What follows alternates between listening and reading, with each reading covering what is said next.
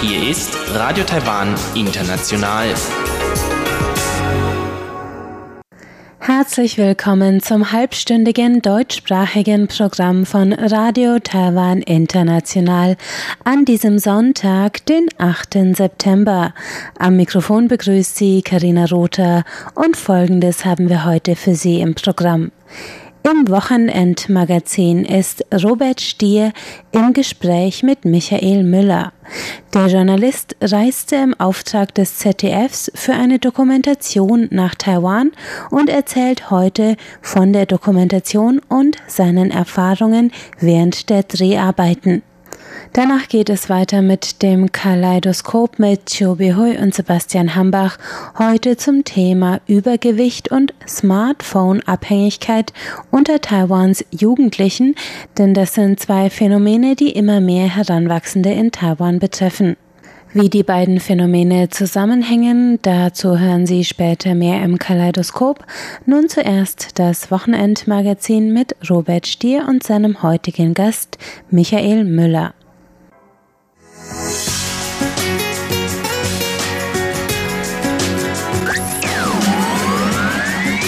Radio Taiwan, international aus Taipeh.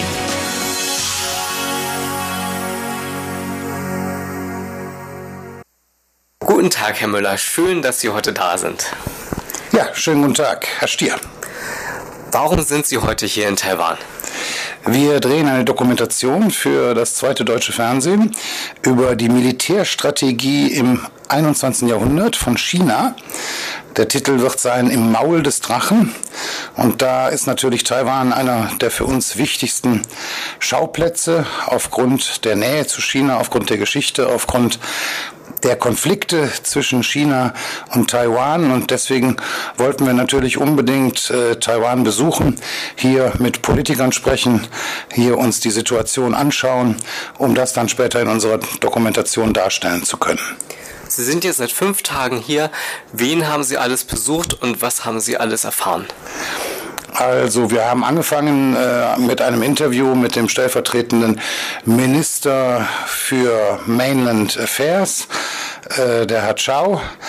Und dann haben wir später ähm, noch ein Interview gemacht mit dem äh, Abgeordneten Wang, dem Vorsitzenden des äh, Militär- und Verteidigungsausschusses der Nationalversammlung oder des Parlaments. Und ähm, zum Abschluss unserer Reise haben wir jetzt ein Interview mit dem Außenminister, mit Herrn Wu, bekommen. Und ansonsten haben wir uns natürlich Taipei angeschaut. Wir wollten natürlich, wollen natürlich auch äh, einfach zeigen, äh, wie ist das Leben in der Stadt, wie sieht die Stadt aus. Ähm, wir hatten die Gelegenheit, äh, nach Baigan zu fliegen, also eine der Matsu Islands, um uns da die Situation vor Ort äh, in unmittelbarer Sichtweite zum, äh, zu China uns anzuschauen, ähm, sind dort äh, wunderbar äh, empfangen und auch äh, herumgeführt worden, haben die ganze Insel gesehen und hatten die Gelegenheit, die Coast Guard äh, auf einer ihrer Inspektionstouren rund um die Insel da im ostchinesischen Meer zu begleiten. Das war für uns natürlich wunderbar spannend. Wir konnten mit dem Kapitän reden und äh, konnten einfach ein bisschen einen Einblick gewinnen, äh, wie die Menschen da auf diesen Inseln äh, leben und wie die tägliche Routine und die tägliche Arbeit dort zum Beispiel der Coast Guard aussieht. Was war denn die Aufgabe der Coast Guard? Na, die Coast Guard hat natürlich die Aufgabe, wie, die, wie der Name schon sagt, Küstenwache, äh, den Küstenbereich äh, des Landes äh, zu sichern und zu überwachen. Es ist natürlich nicht Militär, es ist in Deutschland wäre es der Polizei zugeordnet. Ähm, es, es, ist also die Aufgabe, einfach das unberechtigte Eindringen, äh, natürlich in diesem Fall chinesischer Schiffe in die taiwanesischen Hoheitsgewässer Gewässer zu verhindern. Ähm, das können ähm, illegale äh, Fischer sein, die dort unberechtigterweise möglicherweise in taiwanesischen Gewässern äh, fischen. Das kann aber auch natürlich schon mal ein Boot der chinesischen Coast Guard sein, das sich äh, in taiwanesische Gewässer verirrt oder andere Schiffe, die dort äh, kreuzen und dort nichts zu suchen haben. Die werden dann natürlich gestoppt, beziehungsweise sie werden erstmal zum Abdrehen und Umkehren aufgefordert, wenn sie das nicht tun. Dann werden sie gestoppt und im Zweifelsfalle, äh, vor allen Dingen, wenn es sich um illegale Fischer handelt, müssen sie auch mit einer Geldstrafe rechnen und dann werden sie dann halt wieder zu zurück in chinesische Gewässer geschickt. Was hat Sie besonders überrascht bei den Interviews? Gab es da etwas? Also besonders überrascht hat mich die Offenheit, mit der die, äh, mit der alle hier gesprochen haben und auf der anderen Seite aber auch gleichzeitig natürlich ähm, eine, eine relativ große Besonnenheit. Also ich denke, ähm, ähm, das war sowieso was, was mich hier in Taiwan extrem positiv überrascht hat. Ähm, die Mentalität der Menschen, so wie ich sie jetzt in dieser kurzen Zeit habe erleben können und äh, ja, ich, ich sage ganz bewusst genießen können. Das war sehr schön, weil ähm, als sehr offene, sehr freundliche Menschen, wir sind so wunderbar empfangen worden von jedem. Und ähm, es waren sehr offene Gespräche, sehr, sehr, ähm, sehr, sehr fundierte Gespräche natürlich. Und ähm, naja, inhaltlich hat mich dann schon ein bisschen überrascht, wie klar man dann doch in seiner Abgrenzung zu China und wie klar sie in ihren Aussagen waren, was jetzt die, die unbedingte Behauptung äh, der Taiwanesen taiwanesischen Unabhängigkeit und der taiwanesischen Souveränität angeht. Taiwan war nicht die erste Station. Wo waren Sie zuvor? Ähm, wir haben natürlich mit äh, ganz vielen Experten für äh, chinesische äh, Außen- und Militärpolitik gesprochen, ähm, von verschiedenen Instituten in der Bundesrepublik, äh, von, zum Beispiel das äh, sogenannte Mercator-Institut for China Studies in Berlin. Wir sind aber in den USA gewesen, haben dort mit äh, amerikanischen Experten am Massachusetts Institute for Technology in Boston und am Naval War College in, in Newport gesprochen, also mit äh, amerikanischen China-Kennern über deren Blick auf die chinesische Strategie, dann sind wir in Djibouti gewesen, wo wir uns angeschaut haben, äh, wie China mit seinen Auslandsinvestitionen äh, umgeht, wie sie da in Ostafrika Präsenz aufbauen, Präsenz zeigen, Infrastruktur bauen, aber natürlich auch die erste chinesische Militärbasis außerhalb des äh, eigentlichen Militär chinesischen Festlands überhaupt in der Geschichte aufgebaut haben. Das war auch sehr beeindruckend. In unmittelbarer Nähe im Grunde genommen auch da zur Basis der Vereinigten Staaten. Dann sind wir, ähm, wir waren in Abu Dhabi, das war äh, auch hochspannend. In Abu Dhabi ist eine der ähm, oder die größte Waffenmesse im Mittleren und Nahen Osten, wo natürlich auch alle in Anführungsstrichen Waffenproduzenten und Waffenexporteure sowohl der westlichen als auch der östlichen Hemisphäre äh, aufeinandertreffen. Da haben wir uns natürlich auch besonders dafür interessiert, wie ist der Auftritt der Chinesen und da kann man auch nur sagen, der ist sehr massiv und der war sehr massiv der war sehr beeindruckend. Das war sicherlich, äh, sage ich jetzt mal, neben den äh, dort vertretenen, natürlich traditionell stark vertretenen amerikanischen Firmen von Boeing über Lockheed Martin bis äh, Grumman Northrop, ähm, war der chinesische Auftritt sicherlich dort der größte und das war auch sehr interessant äh, zu beobachten, wie die Chinesen dort als Verkäufer auftreten.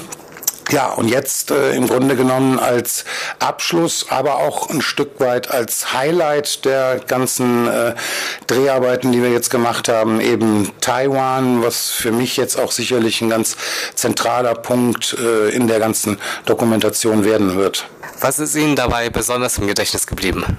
Den meisten Eindruck habe ich von Taipei bekommen und äh, weil ich mich hier natürlich jetzt am längsten aufgehalten habe in den paar Tagen und da ist mir einfach am meisten wirklich im Gedächtnis geblieben die die die die Freundlichkeit und Entspanntheit der Leute. Ja, also man denkt sich ja jetzt ähm, angesichts der der Weltlage, angesichts der permanenten äh, äh, Alarmmeldungen, äh, hier wieder ein Manöver, da wieder ein Manöver, hier wieder Eskalation, da die Drohung mit Krieg. Äh, ähm, diese ganze Diskussion um, um die chinesische, äh, das chinesische Beharren auf einer sogenannten Einigung, äh, auf diesem Ein-China-Prinzip, da denkt man sich, man trifft hier auf eine extrem angespannte Situation, auf, auf angespannte Menschen, auf eine, eine, eine, eine spürbare Bedrohung. Und das habe ich eben überhaupt nicht so empfunden. Ich habe es als extrem entspannt empfunden, ähm, als freundlich, als äh, offen und, ähm, und das ist, glaube ich, das, was ich, was ich am meisten meisten mitnehme. Die Gelassenheit und die Freundlichkeit der Menschen. Ich danke Ihnen sehr für das Gespräch. Dankeschön. Sie hörten das Wochenendmagazin mit Robert Stier heute im Gespräch mit dem Journalisten Michael Müller.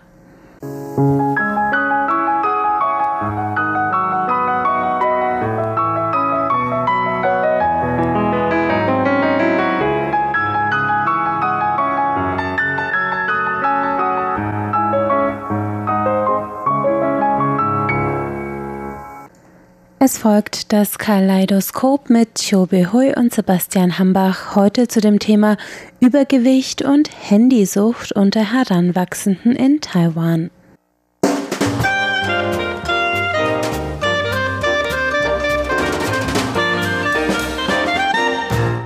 Herzlich willkommen, liebe Hörerinnen und Hörer, zu unserer Sendung Kaleidoskop. Am Mikrofon begrüßen Sie Sebastian Hambach und Chobi Hui. Diesen Monat haben in Taiwan wieder die Schulen ihren Unterricht aufgenommen, also den Unterrichtsbetrieb. Dabei hat man dann natürlich auch wieder gesprochen über die immer weiter abnehmenden Zahlen von Schülern und von Kindern in Taiwan.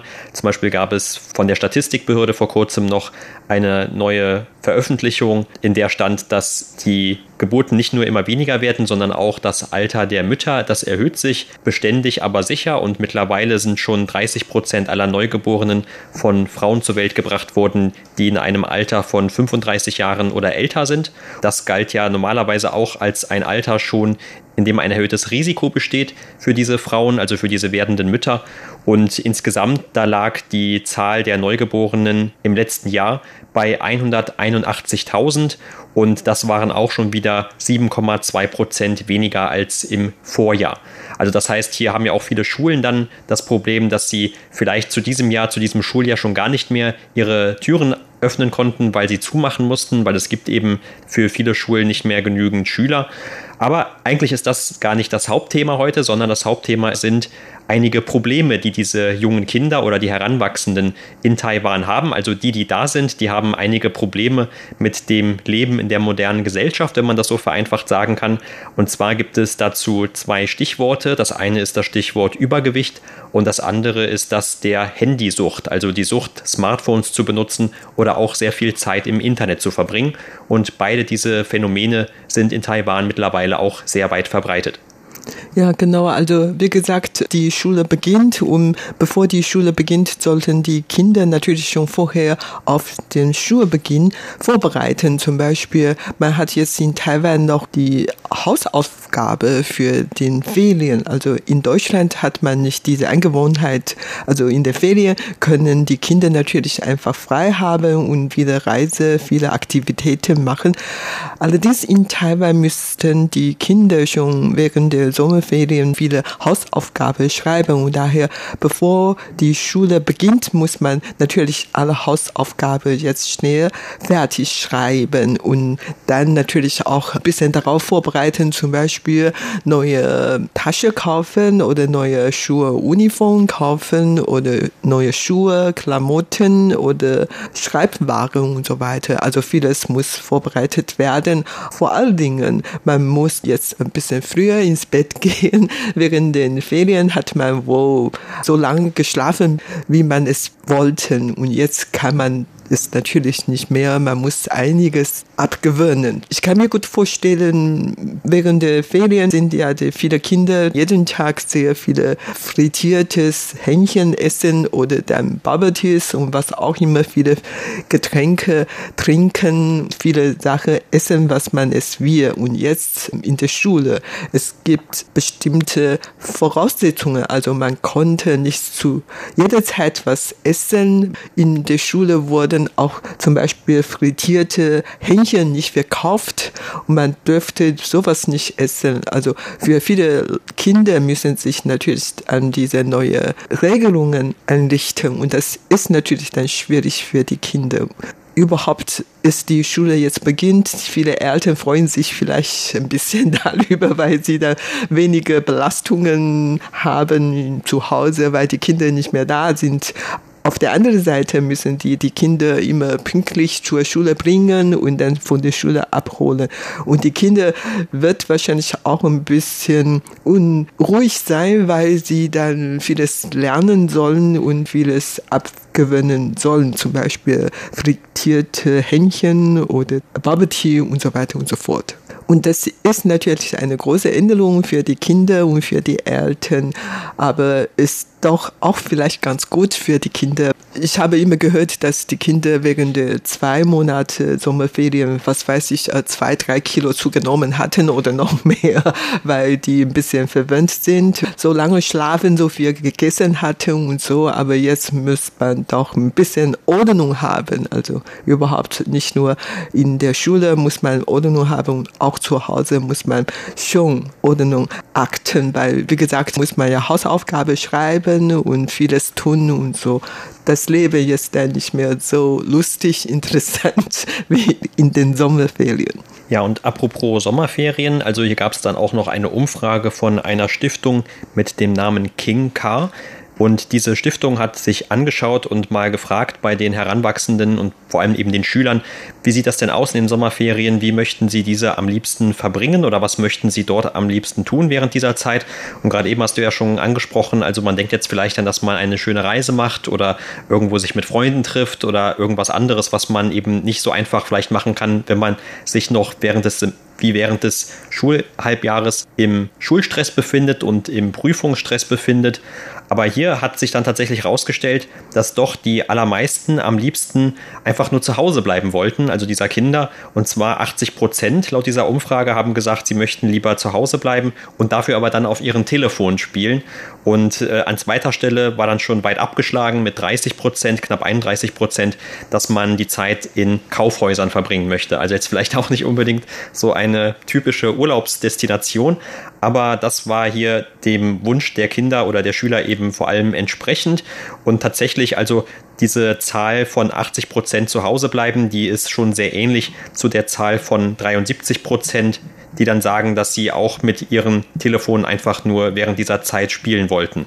Und dann auch noch etwas weiter abgeschlagen war, dass einige noch angegeben haben, und etwas weiter abgeschlagen war ebenfalls die Antwort mit den Karaoke-Clubs. Auch das ist also immer noch eine recht beliebte Freizeitbeschäftigung, aber scheint sich jetzt doch dann mehr an ältere Semester zu richten. Und bei den Jüngeren, wie gesagt, da sind diese Elektronikgeräte eher groß im Kommen und auch erfreuen sich einfach generell größerer Beliebtheit.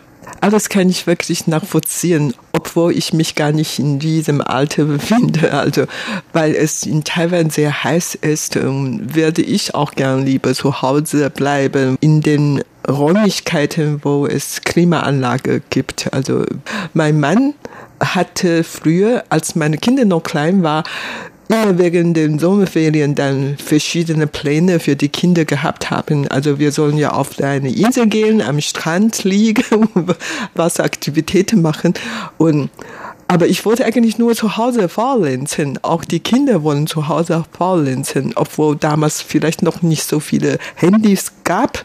Aber irgendwie, ja, Wasseraktivitäten zu machen, das macht zwar Spaß, aber zwei Tage reicht es aus. Aber für eine Woche ist es da immer für uns zu viel. Und mein Mann hat immer dann großartige Pläne entworfen und keiner unterstützte seine Pläne und war er natürlich ganz entsetzt und er hat immer gejammert. Er hat alles Pläne entworfen und Geld bezahlt und alles geplant und wollte keinen mitkommen. Und der war sehr unglücklich damit. Und jetzt haben wir natürlich das Problem gar nicht mehr, weil die Kinder sowieso erwachsen sind und nicht zu Hause sind. Aber dann kann ich wirklich nachvollziehen, warum die Kinder lieber zu Hause bleiben, weil das einfach bequem ist. Das ist Kühe und man kann alles essen, trinken oder spielen und so ja, irgendwie. Also draußen ist zu heiß. Außerdem muss ich wirklich sagen, wenn man zu einer Tourismusattraktion geht, dann da sind ja voll von Menschen oder wenn man dann Sport treiben möchte, dann im Sportfeld sind auch überall Menschen oder das ist einfach zu heiß und gibt es viele Moskitos und Fliege und dies und das. Auf jeden Fall, das ist gar nicht geeignet für Sport zu machen oder ins Freie zu kommen und so. Das sind alles nicht so interessant. Aber gerade deswegen bleiben die Kinder meistens unter vier Wänden und essen zu viel und spielen zu viel ihre Handys und daher werden die Kinder da immer dicker und dicker oder Sehenskräfte gehen nach und so. Das führt wirklich dann zu viele Probleme. Ja, genau. Und dieses hast du auch gerade schon angesprochen. Ein großes Problem auf jeden Fall ist auch, dass die Kurzsichtigkeit unter den Kindern immer weiter zunimmt. Also auch schon in sehr, sehr jungem Alter. Und es wurde zum Beispiel vor kurzem das Beispiel eines jungen Schülers genannt, der auch durch die häufige Benutzung von Smartphones dazu beigetragen hat, dass sich seine Kurzsichtigkeit immer weiter verschlimmert hat, schließlich sogar dazu geführt hat, dass sich die Netzhaut abgelöst hat und dieser Einzelfall, der jetzt schon dann gerade für einen jungen Menschen natürlich recht drastisch ist, hat dann auch nochmal einige Ärzte dazu veranlasst, darauf hinzuweisen, auch dann über die Medien vor allem zu sagen, dass man eben Kinder möglichst eben nicht immer weiter an den Telefonen oder Smartphones vor allem oder anderen Bildschirmen spielen lassen sollte, denn das könnte sich eben darauf auswirken, dass die Augen sich schon in recht jungem Alter immer weiter verschlechtern und dann hat man dann im Alter, wenn die Augen also sowieso veraltern sozusagen oder ihre normalen Alterserscheinungen bekommen, noch größere Probleme, als man das dann ohnehin hätte. Tatsächlich, also es gibt dann auch noch diese Umfrage, auch von dieser Stiftung Kinka, die gefragt hat, wie sieht das denn aus unter den Heranwachsenden, also vor allem von den 10- bis 17-Jährigen in Taiwan? Wie lange benutzen die denn überhaupt das Telefon? Und da kam dann heraus, dass 16 Prozent etwa fünf Stunden pro Tag ihr Telefon benutzen und noch knapp 23 Prozent drei bis fünf Stunden die meisten, also knapp 40 Prozent, ein bis drei Stunden und immerhin noch ein Fünftel oder etwas mehr mit 21 Prozent, die dann eine Stunde pro Tag das Telefon benutzen. Und natürlich jetzt vielleicht, selbst wenn man das mal an einem Tag macht, dann wäre das vielleicht gar nicht so schlimm, selbst diese fünf Stunden. Aber hiermit gemeint ist natürlich nur ein Durchschnittswert. Das heißt, es gibt wahrscheinlich auch Tage, wo die Kinder dann noch viel, viel mehr Zeit vor dem Telefon verbringen. Und tatsächlich manchmal kann man das schon auch in der Bahn sehen, hier in Taipei, wenn man mit der Bahn fährt und es ist recht voll und es, man sieht vielleicht ein junges Paar mit einem Kind im Kinderwagen. Und das Kind ist vielleicht zwei oder drei Jahre alt. Das ist mir jetzt schon öfter hier in Taipei passiert, dass man das sehen konnte. Und ähm, das Kind spielt dann tatsächlich mit einem Telefon. Und anscheinend ist das vor allem eben gedacht von Seiten der Eltern, damit das Kind ruhig bleibt. Also das war auch einmal ganz deutlich zu sehen zumindest, als dann das Kind sehr unglücklich zu sein schien, also sehr viel gejammert hat, äh, laut natürlich dann auch. Und in Taiwan ist man eigentlich bei größeren Menschenansammlungen etwas empfindlicher, also gerade zum Beispiel auch in der Bahn, da soll es ja eigentlich immer ruhig sein. Und normalerweise reden die Leute dann eher etwas leiser oder wenn sie ans Telefon gehen, dann sollen sie auch nur leise reden. Da gibt es auch immer Hinweise in der Bahn für. Aber in diesem Falle bei einem Kind, das kann natürlich solche Hinweise nicht lesen oder schert sich auch nicht darum. Das hat einfach andere Bedürfnisse. Aber die Eltern sind dann hingegangen und haben dann diesem schreienden Kind einfach ihr Telefon gegeben und es war schlagartig tatsächlich ruhig. Und das ist natürlich dann auch für die Eltern weniger Stress und äh, ist natürlich eine in Anführungszeichen äh, praktische Methode, um das Kind dann ruhig zu stellen und um vielleicht auch nicht diese ganzen bösen Blicke auf sich zu ziehen von den anderen Bahnbenutzern, die da kein Verständnis für haben, wenn ein Kind was lauter ist. Insofern ist natürlich auch nicht verwunderlich, wenn dann die Kinder schon von klein auf sich einfach daran gewöhnen, dass sie einen Bildschirm haben. Denn das ist auch etwas, das zum Beispiel Pädagogen immer wieder gesagt haben, dass wenn ein Kind, das schon in jungem Alter daran gewöhnt ist, einen Bildschirm vor sich zu haben, auf dem sich ständig irgendetwas bewegt und auf dem einfach viel Action ist, dann kann man dieses Kind nur noch sehr schwer für traditionelle Spielzeuge oder eben auch mal für Bücher begeistern, weil das ist dann eben eher langweilig. In einem Buch, das kann man zwar auf und zu machen, aber da ist eben nichts, was sich irgendwie bewegt oder leuchtet oder die Farbe verändert. Auch das, wie gesagt, durch die Verbreitung von diesen Elektronikgeräten in Taiwan ist zu einem immer größeren Problem geworden. Und nicht nur in diesem ganz kleinen Alter, auch wenn die Heranwachsenden dann schon ein bisschen älter sind, das zeigt dann wieder diese Umfrage der Stiftung, ist tatsächlich eines der größten Probleme für sie die Furcht, dass sie mal kein Smartphone dabei haben und dann eben auch keinen Zugang zum Internet bekommen, also nicht zu jeder Zeit mit Freunden oder mit der Familie mal kurz sprechen können oder irgendwie verabreden können oder was auch immer. Ebenfalls eine sehr große Sorge für diese Leute, also für über 55 Prozent dieser jungen Leute ist, dass sie Furcht haben davor, dass die Batterie leer gehen könnte und sie dann eben, obwohl sie ein Smartphone dabei haben, das aber nicht benutzen könnten. Anscheinend ist es auch so, dass über ein Drittel der Befragten immer noch eine Powerbank mit sich führt, damit eben dieser Fall gar nicht erst eintritt. Also hier ist tatsächlich schon ein großer Einfluss von diesen Geräten auf die Jugend in Taiwan zu spüren. Ja, genau. Und auch das kann ich wirklich nachvollziehen. Wenn ich zur Arbeit kommen oder woanders hingehen und meine Portemonnaie vergessen hätte, würde das gar nicht so schlimm für mich. Aber wenn ich meine Handy zu Hause lassen, dann würde wirklich ein großes Problem für mich sein, weil in einem Smartphone, da hat man wirklich alle Informationen drin, von den Telefonnummer, alle möglichen Dinge und vor allen Dingen, da kann man auch noch Geld zahlen damit oder so dies und das. Also würde ich wirklich bestätigen, heutzutage ohne Smartphones kann man nicht rauskommen. Also ich fühle mich wirklich unsicher, falls ich keine Handy bei mir habe. Natürlich auch für die Kinder, wenn die dann zum Beispiel in den vergangenen Monaten während der Sommerferien jeden Tag mit dem Handy gespielt hatten und jetzt plötzlich bei der Schule dürften sie nicht immer Handys benutzen. Normalerweise ist es ja so, je nachdem in welche Klasse, also für die Grundschüler, die dürfen zwar Handys mit in die Klasse nehmen, allerdings die müssen die Handys abgeben. Und nur bei der Pause dürfen die dann Handys kurz benutzen oder was auch immer, je nachdem wie alt das Kind ist, dann ist die natürlich verhindert oder begrenzt mit dem Handy umzugehen. Und daher fühlen sie sich natürlich ein bisschen unwohl viele sind vielleicht deswegen sehr unglücklich oder fühlt sich genau wie ich sehr unsicher, weil kein Handy dabei ist.